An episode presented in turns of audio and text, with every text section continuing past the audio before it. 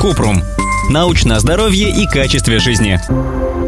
Чем опасен эстрагон? Им можно отравиться? Кратко. Эстрагон или тархун может быть токсичен для мышей. Это выяснили в исследованиях на животных. Но это растение безопасно для человека, если использовать его в небольших количествах, например, в виде приправы. В этом случае риск отравления минимальный. Иногда эстрагон применяют в лечебных целях, однако пока нет доказательств его эффективности как лекарства. Кроме того, нет достоверной информации, что длительный прием добавок с эстрагоном не вызывает побочных эффектов. Некоторые специалисты и вовсе считают, что лечиться эстрагоном, особенно долго, опасно.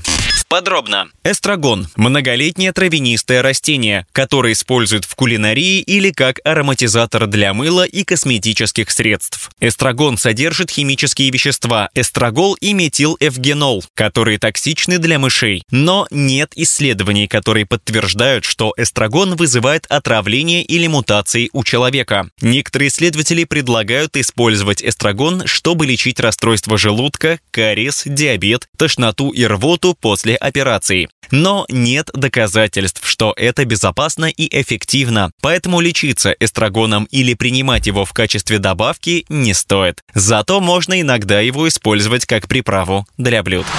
Ссылки на источники в описании подкаста. Подписывайтесь на подкаст Купрум, ставьте звездочки, оставляйте комментарии и заглядывайте на наш сайт kuprum.media. Еще больше проверенной медицины в нашем подкасте без шапки. Врачи и ученые, которым мы доверяем, отвечают на самые каверзные вопросы о здоровье. До встречи!